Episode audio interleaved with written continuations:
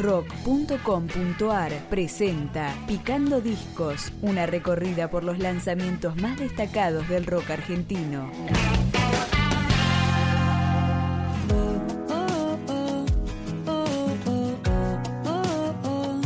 Zoe Gotuso edita finalmente su disco debut como solista, luego de haber adelantado varios simples.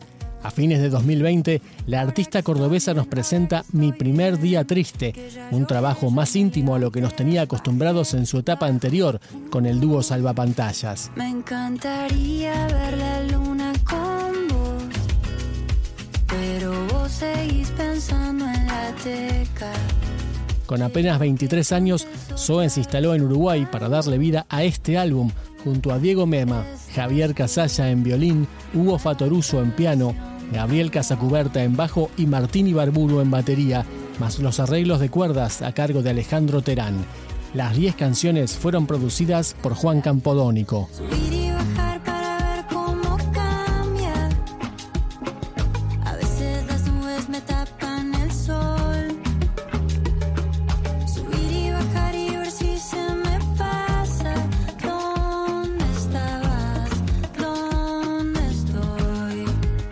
La calidez de su voz calza perfecto para estos ritmos de bossa, algo de candomba y folclore rioplatense, reversionando incluso a Jaime Ross. Atmósfera acústica con algunos contrastes de electrónica. Una multitud toca mi puerta sin pedir permiso, roba todos mis secretos,